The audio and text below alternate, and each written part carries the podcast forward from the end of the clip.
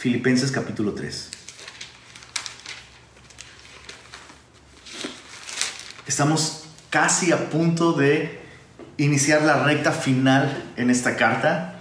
Eh, recuerda que esta carta solamente tiene cuatro capítulos y el tema de toda esta carta ha sido el gozo, ¿verdad?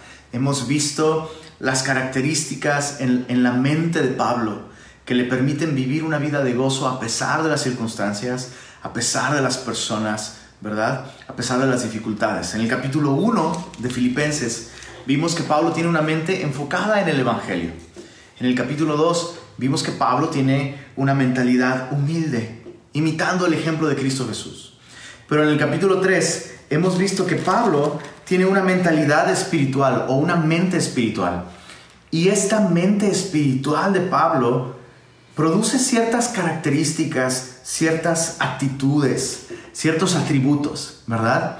Y, esta mente espiritual de Pablo se manifiesta en esta actitud de Pablo como la de un contador, ¿verdad? Realmente en el capítulo 3 vemos estas tres imágenes. Pablo, el contador, con un nuevo sistema de valores, ya no considerando ganancia aquellas cosas que se basan en su propia justicia o su propio esfuerzo. Todo eso lo tiene como pérdida para poder conocer a Cristo. Y eso tiene que ver con su pasado, ¿verdad? Pablo tenía un pasado eh, religioso, prometedor, brillante, insuperable. Bueno, Pablo dice, esta mente espiritual me lleva a tener esta actitud de un contador con un nuevo sistema de valores. La segunda imagen que vemos en el capítulo 3 es Pablo el atleta. Y en esta segunda imagen eh, vemos que la mentalidad espiritual de Pablo le lleva a vivir el presente de un modo espiritual no pretendiendo haber alcanzado ya la meta, sino en el presente, enfocado, determinado, disciplinado, eh, avanzando hacia el propósito, con esta humildad, ¿verdad? No lo he alcanzado ya, una cosa hago. Es un hombre con un enfoque. Bueno, vamos a terminar el capítulo 3 con una tercera imagen o, tercera característica de, de la mente espiritual de Pablo. Y en esa tercera, tercera imagen, capítulo 3, versos 17 al 21, vemos a Pablo como un extranjero. Su mente espiritual, su, su mentalidad espiritual le da esta actitud de un extranjero que sabe que no se encuentra en su, en su, en su nación, en su tierra, en su patria, y se enfoca en el futuro, esperando la patria celestial y el regreso de nuestro gran Rey y Salvador Cristo Jesús. Así que con esto en mente quisiera simplemente leer esta sección, orar y considerar un par de cosas. Acompáñame a leer Filipenses 3 versos 17 al 21. Hermanos, sed imitadores de mí y mirad a los que así se conducen según el ejemplo que tenéis en nosotros. Porque por ahí andan muchos de los cuales os dije muchas veces y aún ahora lo digo llorando, que son enemigos de la cruz de Cristo, el fin de los cuales será perdición, cuyo Dios es el vientre, cuya gloria es su vergüenza, que solo piensan en lo terrenal. Mas nuestra ciudadanía está en los cielos, de donde también esperamos al Salvador, al Señor Jesucristo, el cual transformará el cuerpo de la humillación nuestra para que sea semejante al cuerpo de la gloria suya, por el poder con el cual puede también sujetar a sí mismo todas las cosas. Señor, queremos pedirte que abras nuestro entendimiento y que nos permitas ver con claridad la verdad de tu palabra, Señor. Haz tu obra en nosotros. Renueva nuestra manera de pensar, Señor, y danos una mentalidad espiritual como la que Pablo tenía. Te pedimos esto en el nombre de Jesús. Amén.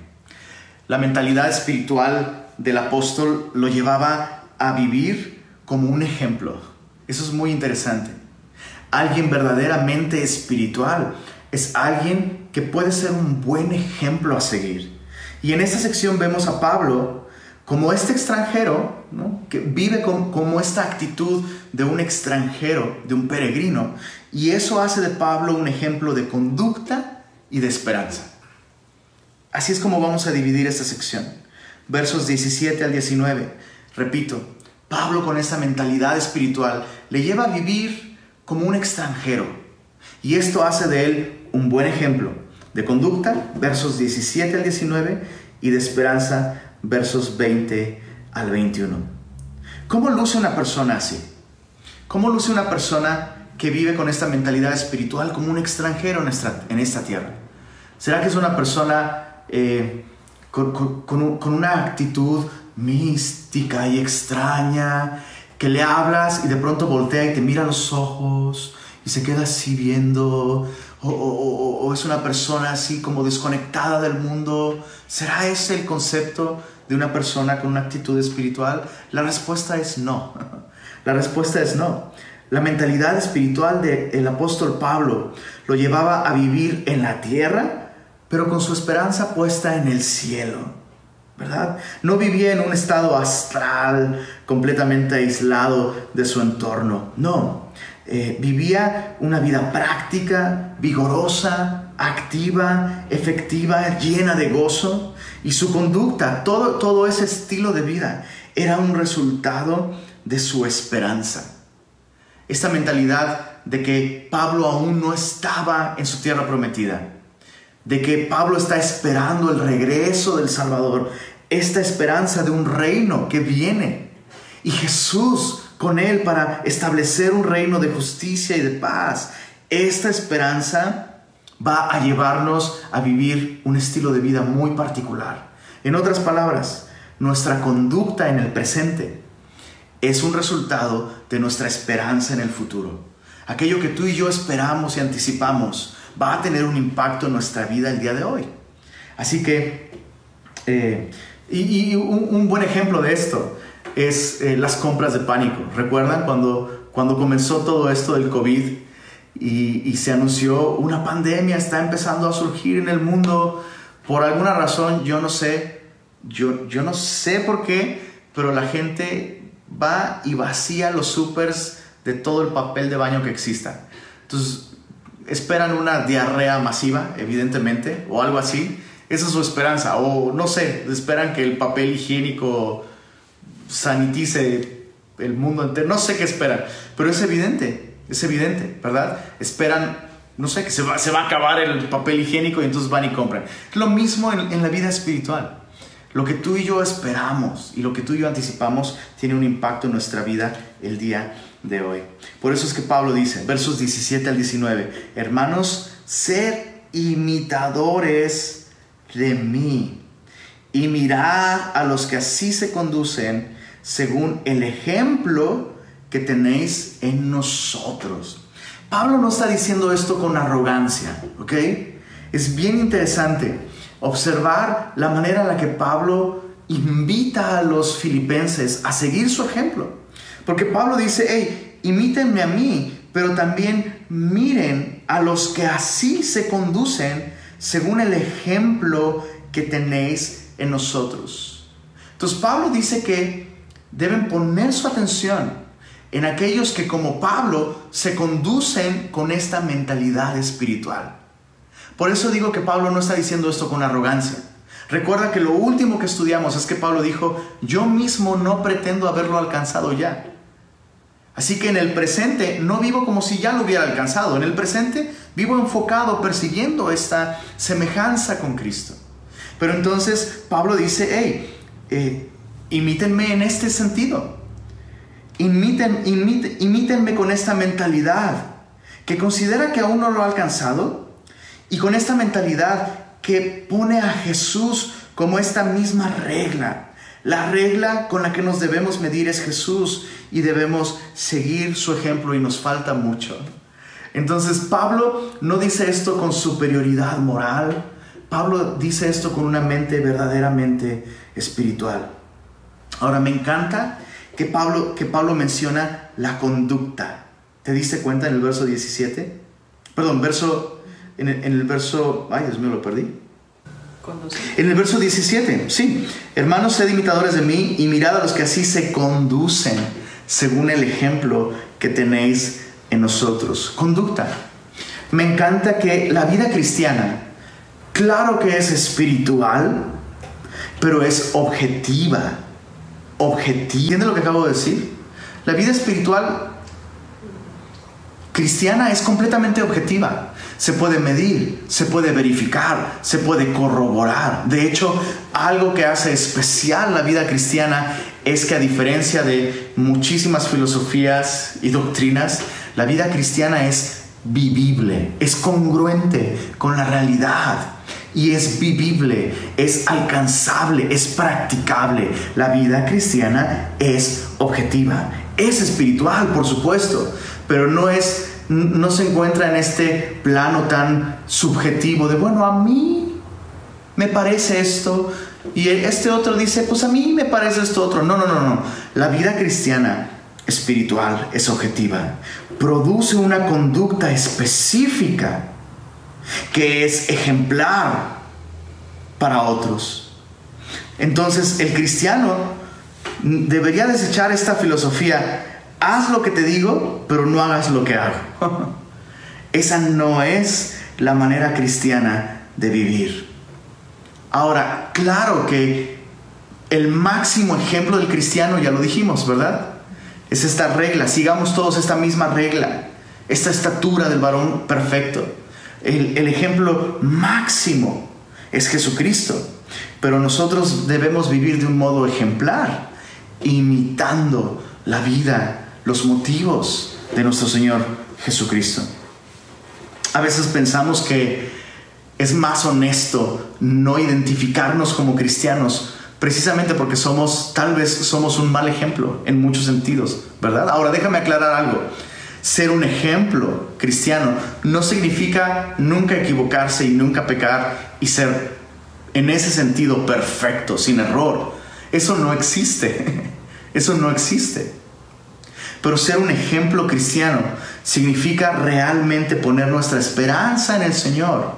E incluso cuando fallamos, tratar nuestro pecado de un modo congruente con lo que la Biblia enseña. La paga del pecado es muerte, así que no lo minimizamos. Pero tenemos vida eterna en Cristo Jesús Señor nuestro, y si confesamos nuestros pecados, Él es fiel y justo para perdonarnos y limpiarnos de toda maldad. Entonces, aún en medio de nuestros errores, deficiencias, pecados, tropiezos, caídas, podemos ser un ejemplo de mentalidad espiritual. Pero a veces pensamos que es más espiritual o más honesto no identificarnos como cristianos, diciendo que no nos merecemos un título tan grande, ¿no? Bueno, oye, ¿tú eres cristiano? No, no, no, no, no. No, cristiano cristiano, eh, eh, eso es algo que, no, no, soy digno de llamarme cristiano. Algún día, espero algún día ser digno de llamarme cristiano. Bueno, si esa es tu actitud, no has entendido nada sobre el cristianismo. Nadie merece este título de cristiano. Es por gracia. Es enteramente por gracia. Así que, identifícate con Cristo. Pablo dice, hey, hey, yo no pretendo haberlo alcanzado ya. Y me sigo esforzando. Pero aunque no pretendo haberlo alcanzado ya, imítenme en esto. imítenme en seguir a Jesús. Cuán necesario es que podamos identificar estos ejemplos cristianos dignos de imitar, pero también nosotros mismos ser ejemplo para otros. Tenemos que pensar que cualquier, perdón, tendemos a pensar que cualquier persona dentro de la iglesia cristiana o de la comunidad cristiana es un buen ejemplo a seguir. Sin embargo, no es así. Y nosotros tenemos que preguntarnos esto. ¿Soy yo un buen ejemplo a seguir? El día de hoy, como Pablo, vivo como un extranjero, todavía no he llegado allá, pero estoy esperándolo. Y, mi esperanza es tan firme en, en la salvación que Cristo trae consigo, que el día de hoy esta esperanza me lleva a prepararme para este encuentro con el Salvador. Aquellos que te rodean, aquellos a quienes observas, en quienes tienes tus ojos, aquellos a quienes les permites ser una influencia en tu vida como cristiano, son realmente un buen ejemplo a imitar. Eso es muy importante porque Pablo Pablo está diciendo aquí, hey, tienen que ubicar a las personas que así se conducen. No todos se conducen así. Hay personas que no son un buen ejemplo a imitar. Y justamente es lo que dice Pablo en el verso 18. Pablo dice, sean imitadores de mí, miren los que así se conducen, según el ejemplo que tienen en nosotros. Verso 18, ¿por qué?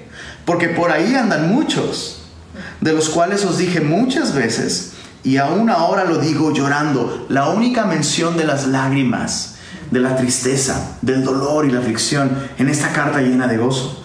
Porque por ahí andan muchos, de los cuales muchas veces os, os dije, y aún ahora lo digo llorando, que son enemigos de la cruz de Cristo, el fin de los cuales será perdición, cuyo Dios es el vientre, cuya gloria es su vergüenza. Y mira el gran contraste, que solo piensan en lo terrenal, a diferencia de Pablo que tiene una mentalidad de extranjero. Y su patria se encuentra en los cielos, su ciudadanía se encuentra en los cielos. Por tanto, su mente aquí en la tierra está gobernada por los principios y valores de los cielos. A diferencia de él, estos de los que Pablo habla aquí solamente piensan en lo terrenal.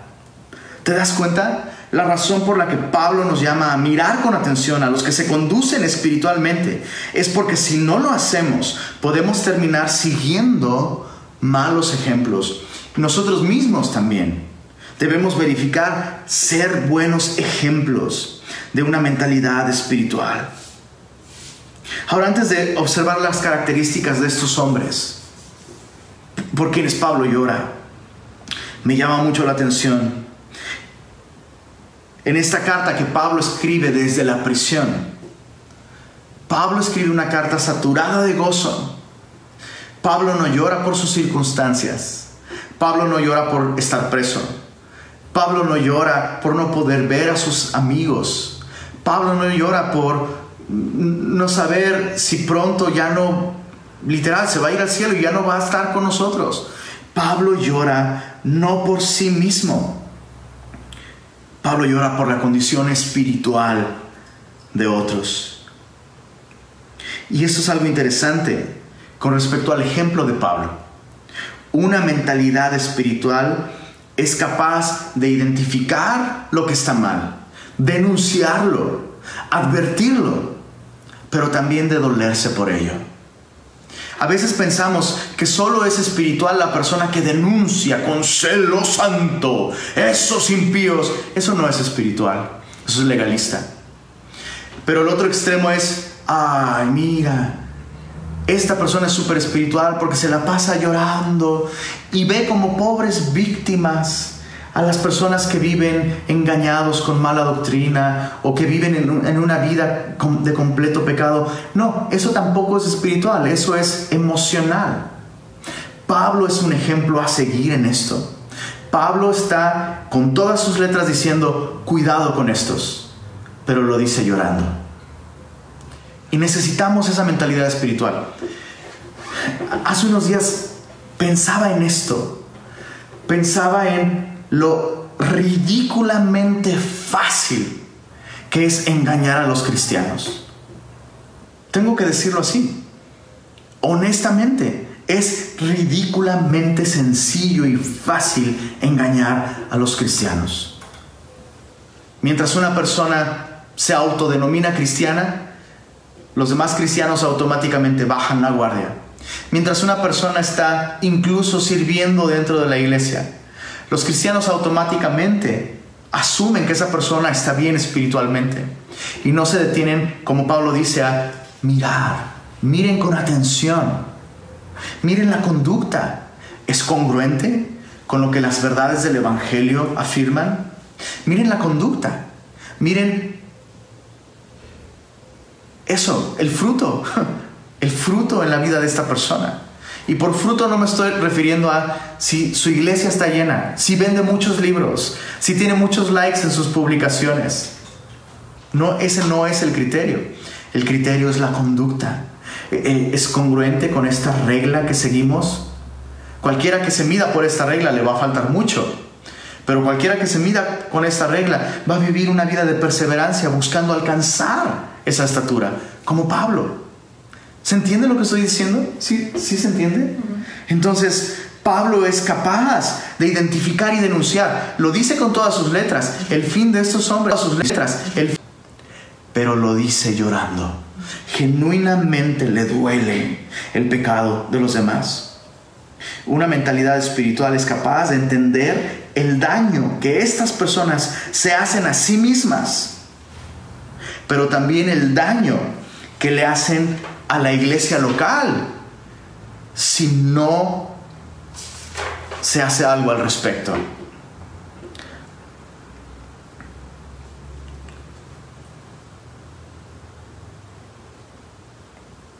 ¿Quiénes son estas personas de quienes Pablo ha advertido con tanta frecuencia como Pablo lo dice aquí? No son judaizantes. Es lo primero que hay que entender. ¿Quiénes son estos enemigos de la cruz de Cristo? No son judaizantes.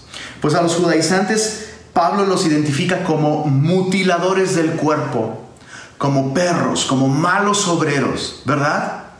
De hecho, alguien legalista, alguien judaizante en el primer siglo, de hecho estaría más caracterizado por una vida de ascetismo, abstinencia, duro trato del cuerpo, disciplina, autoabnegación, ¿no? autojusticia. Entonces, eh, eh, estos hombres de los que Pablo habla aquí en el capítulo 3, al final, no, no caben en ese perfil.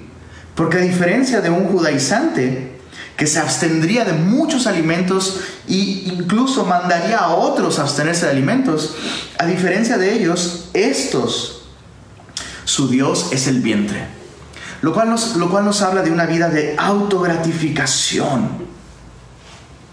Entonces, estos hombres que son enemigos de la cruz de Cristo, sí son cristianos profesos, pero viven de un modo sensual Viven para saciar sus apetitos y sus deseos. A diferencia del cristiano verdadero, se glorían de lo que debería ser su vergüenza. Su mentalidad es totalmente terrenal. Mucho ojo. Aquí no dice que estos viven drogándose y, en fornicación y en adulterio pero los gobiernan sus anhelos, sus deseos, sus impulsos. Este, este, ejemplo de que el Dios, su, su, Dios es su vientre, nos habla de que tan pronto hay anhelos, deseos en ellos, eso gobierna sus vidas. Y son enemigos de la cruz de Cristo. Pablo no dice que son enemigos de Cristo, por eso es que sabemos que son cristianos profesos, pero no cristianos practicantes. Dicen que son cristianos, pero aborrecen la cruz.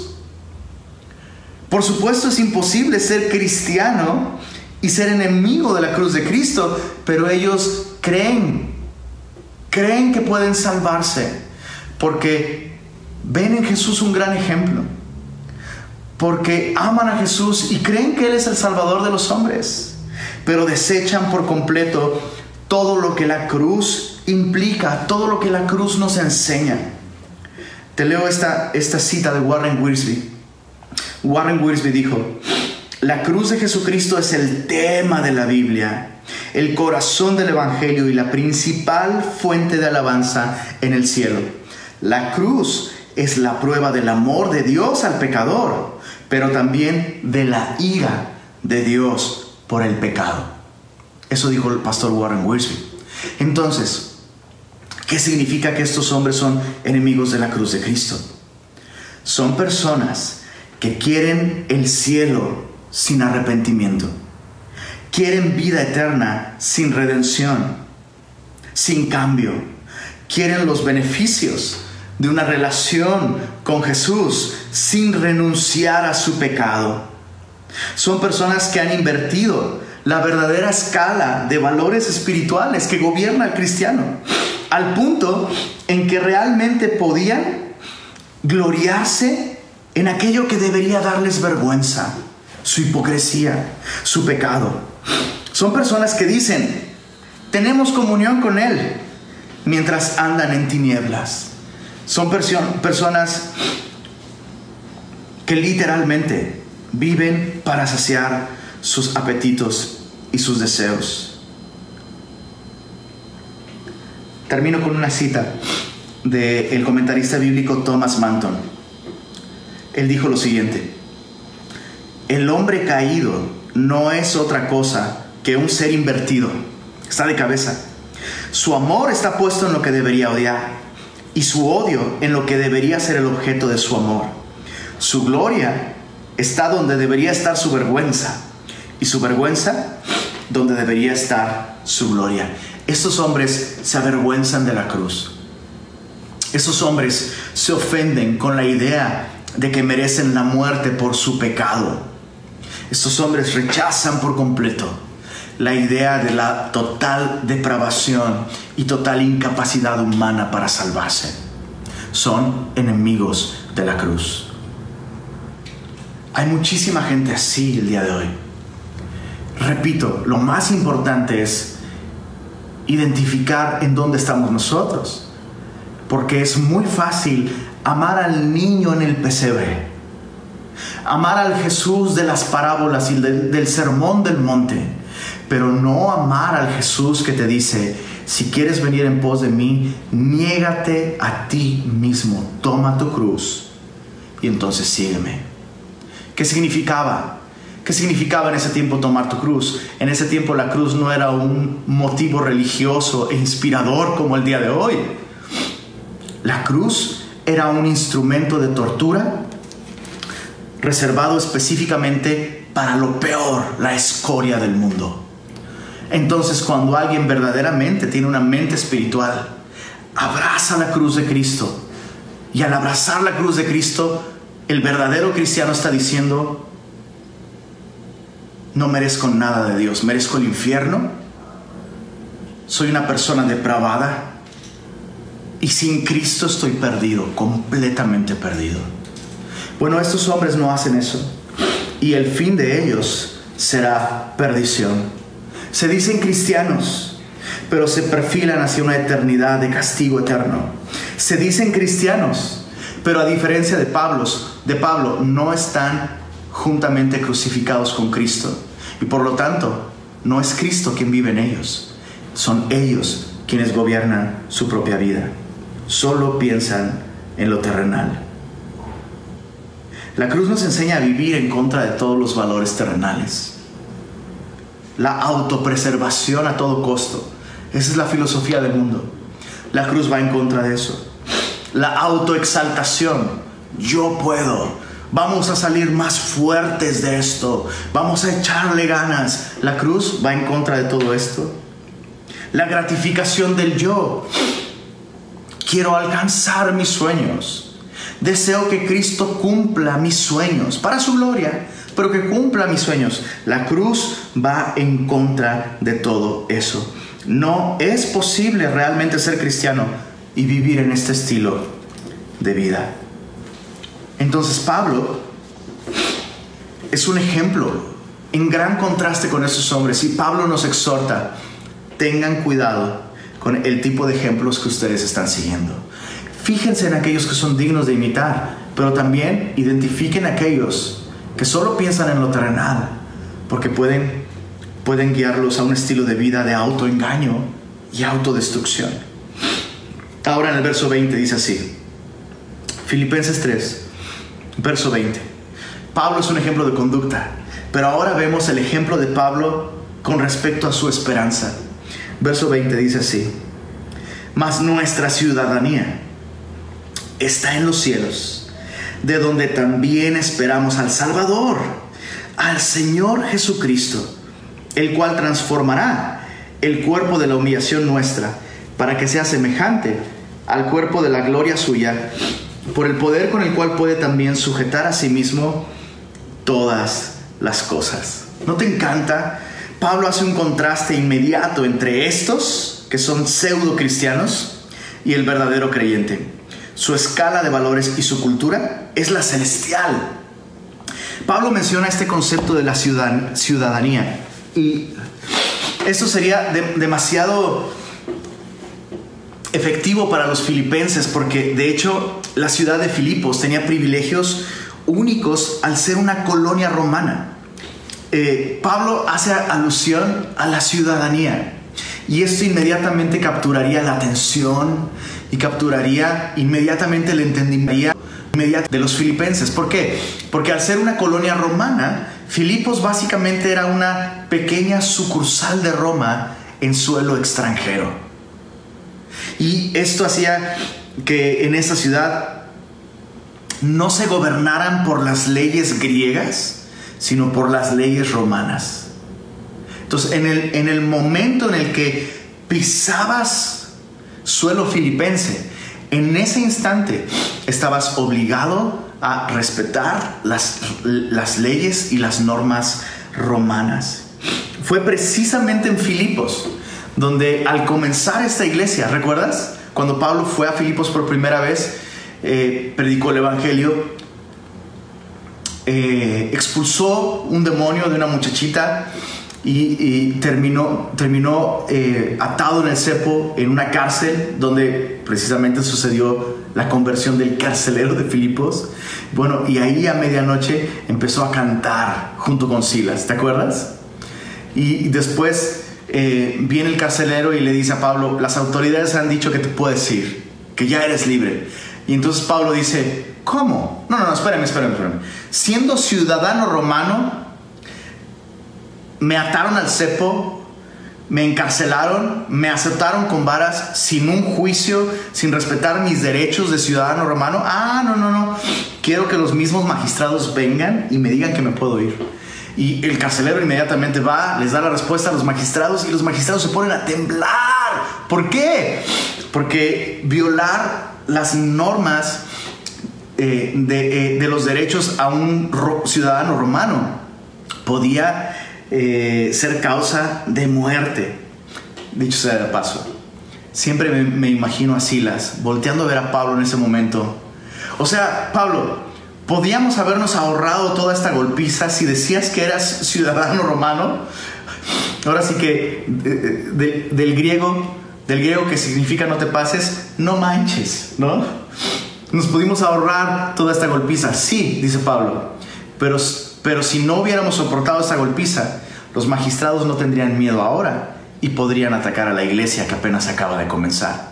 Entonces vemos como Pablo tenía una mente espiritual y Pablo les habla de esos derechos, ¿no?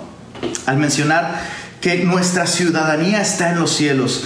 Lo que Pablo está diciendo es que debemos vivir a la luz de nuestra esperanza. Debemos vivir aquí en la tierra, gobernados por los valores y por las normas del reino de los cielos. Yo sé que voy a tocar un tema eh, que a algunos de ustedes probablemente hasta ya les hasta ya les fatiga un poco, pero ya les he dicho que yo soy de Tasco. Música de Jaimito el Cartero. Un pueblito con crepúsculos arrebolados, Siempre hay una nostalgia impresionante del hogar. Cuando uno vive fuera de, de su lugar de origen, eh, siempre hay una nostalgia del lugar. Lo interesante, lo interesante es que meditando en esto, platicaba con mi esposa y le decía, oye, ¿tú te ves como tasqueña todavía? Se quedó pensando y me dijo, no. ¿Y entonces, como chilanga? No. ¿Como regia? Menos. Entonces, ¿qué somos?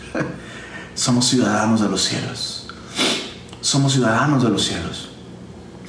Y sabes, eh, no estoy diciendo con esto que no reconozcamos, incluso que amemos eh, los valores de nuestra, de nuestra nación, de nuestro México lindo y querido, ¿verdad? Pero cuando entran en conflicto los valores culturales de nuestro lugar con los valores culturales del cielo, el cristiano debe estar así, presto para negar su regies, hijo. ¿Se entiende lo que estoy diciendo? Yo sé, muchos de ustedes van a decir, ¿qué tienes contra los regios? Bro, nada, de verdad que nada. Gloria a Dios, tienen, tienen una cultura impresionante. Es más, lo voy a decir así de claro, estoy aquí, ¿no? Los amo, los amo.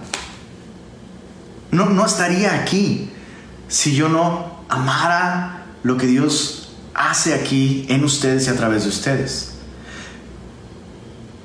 Pero antes que ser regios, antes que ser tasqueño, antes que ser chilango, antes que ser cualquier cosa. Y por encima, es más, y después, créeme, en la eternidad, solo vamos a tener un título, cristianos, redimidos, hijos, hijos adoptados, la novia del Cordero. Esos son los, los títulos y los valores bajo los cuales debemos vivir. Entonces, ¿cuáles son las marcas? ¿Cuáles son las marcas de un ciudadano del cielo? Número uno, un ciudadano del cielo en la tierra vive esperando al Salvador, es decir, al Señor, al Curios. Ese era un título reservado específicamente para el César. Esa es, la primera marca de alguien que vive con una mentalidad de extranjero en esta tierra. Vive esperando al Salvador. No esperamos un evento. Te decía hace un momento, tenemos una postura muy específica en semilla. Estamos convencidos en semilla, por lo que la Biblia dice, estamos convencidos de que lo que sigue en el programa de redención de Dios, lo que sigue es el rapto de la iglesia. Entonces, el rapto de la iglesia sucede primero y eso da inicio a lo que conocemos como los siete años de gran tribulación. Estamos convencidos de que eso es lo que enseña la Biblia. Sé que hay muchísimas interpretaciones muy distintas, ¿verdad? Sé que hay muchísimas interpretaciones y estás derecho en estar equivocado. Digo, si te quieres quedar a la tribulación, adelante. Eh, ay, es que ustedes semillosos nomás quieren escapar de la tribulación. Sí, escucha esto. Jesús mismo dijo, oren para que sean tenidos por dignos de escapar de la hora de tribulación y de angustia que viene sobre el mundo. Entonces, bro, si Jesús me dice que ore para ser tenido por digno de escapar de la gran tribulación, yo voy a orar por eso. No me importa que tú seas doctor en divinidad y no sé qué, yo le voy a creer, le voy a creer al carpintero de Belén, si él me dice, ora para que sean tenidos por dignos de escapar, voy a orar por eso. Pero, escucha esto, pero, pero, pero, pero. Si te das cuenta, Pablo dice, no vivo esperando escapar de este mundo. Pablo dice, vivo esperando de los cielos al Señor Jesucristo, nuestro Salvador. Quiero que medites en esto. Tú y yo no estamos esperando un suceso, no estamos esperando un evento, no estamos esperando una experiencia, Hay cristianos que sueñan con el rapto, porque en el rapto voy a poder volar. Bro, para volar te subes a un avión y listo. Tú y yo no estamos esperando una experiencia, un evento. Estamos esperando una persona. Estamos esperando ver ojos como llama de fuego. Estamos esperando que las manos que crearon al hombre de barro, que las manos que fueron perforadas en una cruz, un día enjuguen las lágrimas de nuestros ojos. Estamos esperando una persona. Estamos esperando a Jesús volver en los cielos en las nubes con poder y gran gloria por nosotros. Estamos esperando al Señor. La Biblia dice que todo aquel que tiene esta esperanza en Él, en Jesús, se purifica a sí mismo. Así que esa es la primera marca de una persona que vive con esta actitud, con, con esta mentalidad espiritual, como un extranjero vive esperando la venida de su Señor y Salvador. Entonces, mi comunión con Jesús el día de hoy, mi comunión con Jesús, la persona, no con la doctrina acerca de Jesús, no con las doctrinas acerca del rapto y el fin de los tiempos, no, mi comunión con Jesús hoy es un buen termómetro de dónde está mi esperanza mi gozo y confianza al saber de su venida también es un buen termómetro. Decir, bueno, estoy, caminando con esa mentalidad. Jesús vuelve pronto. y sus ojos como llama de fuego se van a encontrar con los nuestros un día. Eso es lo que tú y yo esperamos. Pero hay una segunda característica de, de alguien que vive con una mentalidad de extranjero. Pablo vive esperando la transformación de su cuerpo. Te dice cuenta ahí en el verso Filipenses 3, verso 21, dice, hablando de Jesús, dice, el cual transformará el cuerpo de la humillación nuestra para que sea semejante al cuerpo de la gloria suya, por el poder con el cual puede también sujetar a sí mismo todas las cosas. Pablo vivía esperando la transformación del cuerpo. En aquel tiempo la gente creía que el cuerpo, la materia, era mala. Mala moralmente o mala para efectos prácticos. Creían que, que el cuerpo con sus apetitos era moralmente pecaminoso. Y, de hecho, la herejía del gnosticismo que se infiltró dentro de la iglesia sostenía que la materia era mala y que entonces Jesús no había realmente, no había encarnado, no había nacido con un cuerpo físico, sino que Jesús era simplemente la emanación de un Dios que es completamente espiritual y que cuando caminaba por la playa no dejaba huellas en la arena y cosas por el estilo. Por eso es que, por eso es que el apóstol Juan dijo en una de sus cartas, todo aquel que no confiesa que Jesús vino en carne no es de Dios. No es de Dios. Ese es un espíritu anticristiano. ¿Por qué? Porque en la Biblia vemos una idea única. Única. Eso es único. Ninguna otra religión tiene este concepto de que el cuerpo es neutral y que el cuerpo es capaz de glorificar a Dios y de experimentar incluso la gloria de Dios. Solo que este cuerpo que nosotros tenemos el día de hoy es un cuerpo caído, es un cuerpo limitado por su condición caída. Pero cuando Jesús vuelva Jesús, por su poder, va a transformar nuestro cuerpo para que sea compatible con su gloria. Y entonces nuestros ojos serán capaces de verle sin fundirse en sus cuencas. Nuestros oídos van a ser capaces de escuchar su voz sin que revienten nuestros tímpanos.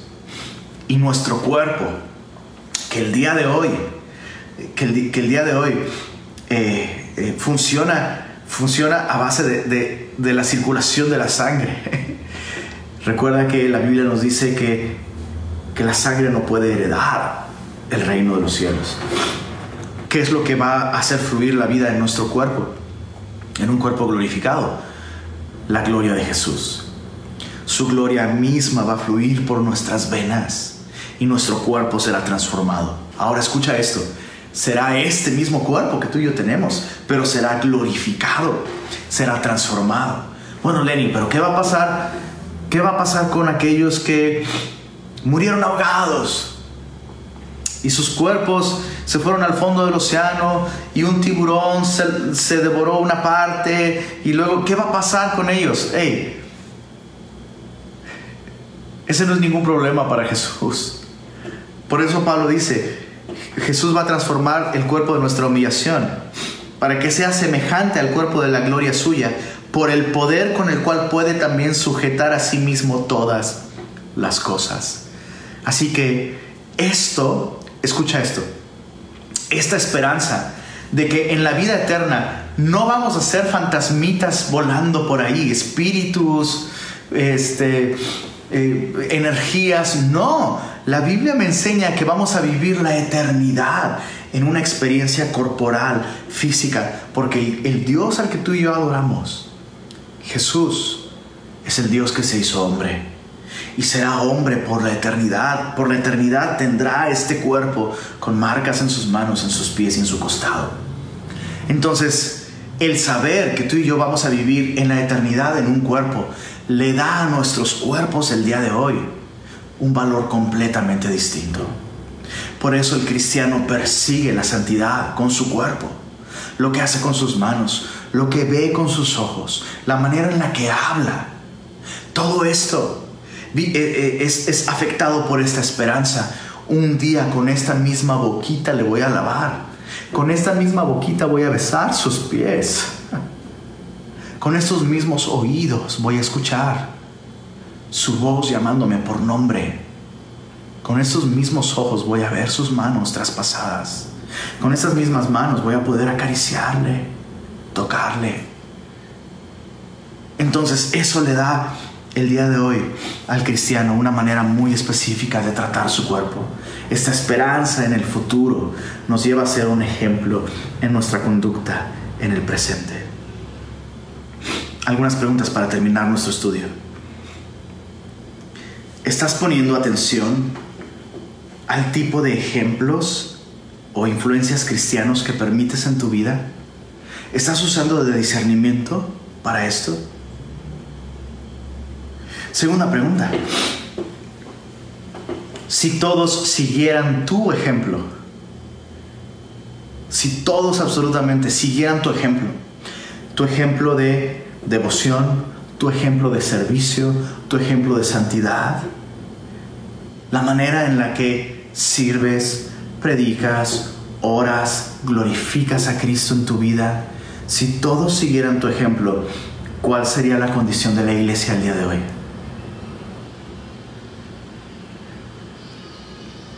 Tercera pregunta. ¿Qué es lo que te hace llorar? ¿Lloras por el pecado de otros? ¿Te duele que otros se autodenominen cristianos pero vivan negando las verdades de la cruz? ¿Viven autoengañados sin realmente poner su confianza en la cruz de Cristo? Cuarta pregunta. ¿Cómo afecta tu vida diaria la esperanza de la segunda venida de Jesús? ¿Qué cosas prácticas y específicas en tu vida responden a esta realidad de que cada minuto que pasa estamos más cerca de este encuentro con el Señor? Última pregunta. ¿Te produce gozo saber que el Señor vuelve pronto? ¿Te produce esperanza, ánimo, aliento, consuelo? O te produce indiferencia o incluso temor.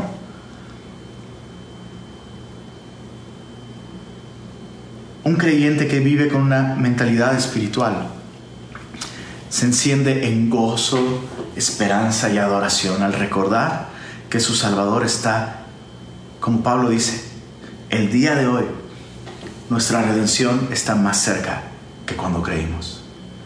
Así que esa es la mentalidad espiritual del apóstol Pablo. Señor, queremos darte gracias por tu palabra. Queremos rogarte, Señor, que nos muestres en qué aspectos nosotros mismos estamos viviendo como enemigos de la cruz.